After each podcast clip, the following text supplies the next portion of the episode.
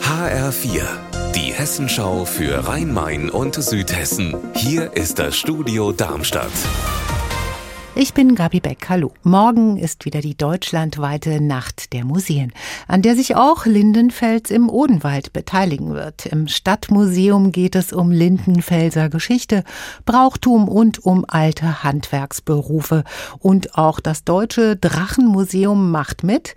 HR4-Reporter Raphael Stübig, was erwartet die Besucher dort? Die Museumsräume werden mystisch beleuchtet sein und es wird viele Erzählungen rund um das Nibelungenlied und den Drachentöter Siegfried geben.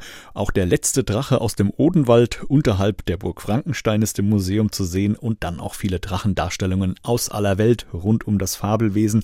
Und ein großer chinesischer Drache, der wird sich durch die Lindenfelser Altstadtgassen bewegen. Das Ganze bei freiem Eintritt.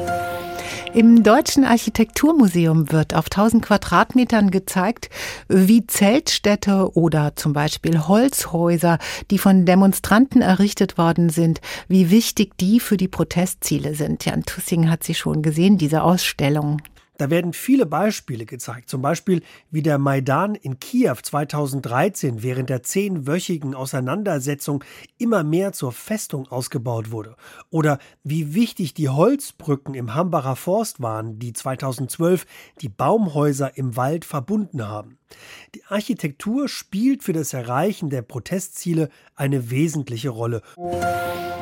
Am Sonntag spielt Borussia Mönchengladbach bei den Darmstädter Lilien in der Fußball-Bundesliga. Ausgerechnet für den größten deutschen Borussia-Fanclub ist das quasi ein Heimspiel, denn er sitzt in Südhessen. Die Odenwälder Fohlen fiebern mit ihren 800 Mitgliedern dem Spiel entgegen. Uns hat das der erste Vorsitzende Frank Landzettel gesagt und die Vorfreude ist riesig. Wenn am Ende das Ergebnis ein Unentschieden äh, für beide sozusagen vom Spielverlauf her okay ist, könnte ich damit leben. Als hauptsächlich Gladbach-Fan natürlich äh, wünsche ich mir, dass die Borussia hier am Böllenfalde die drei Punkte mitnimmt. Unser Wetter in Rhein-Main und Südhessen. Darmstadt leicht bewölkt bei 24 Grad und Beerfelden im Odenwald meldet wolkige 23 Grad. Ihr Wetter und alles, was bei Ihnen passiert, zuverlässig in der Hessenschau für Ihre Region und auf hessenschau.de.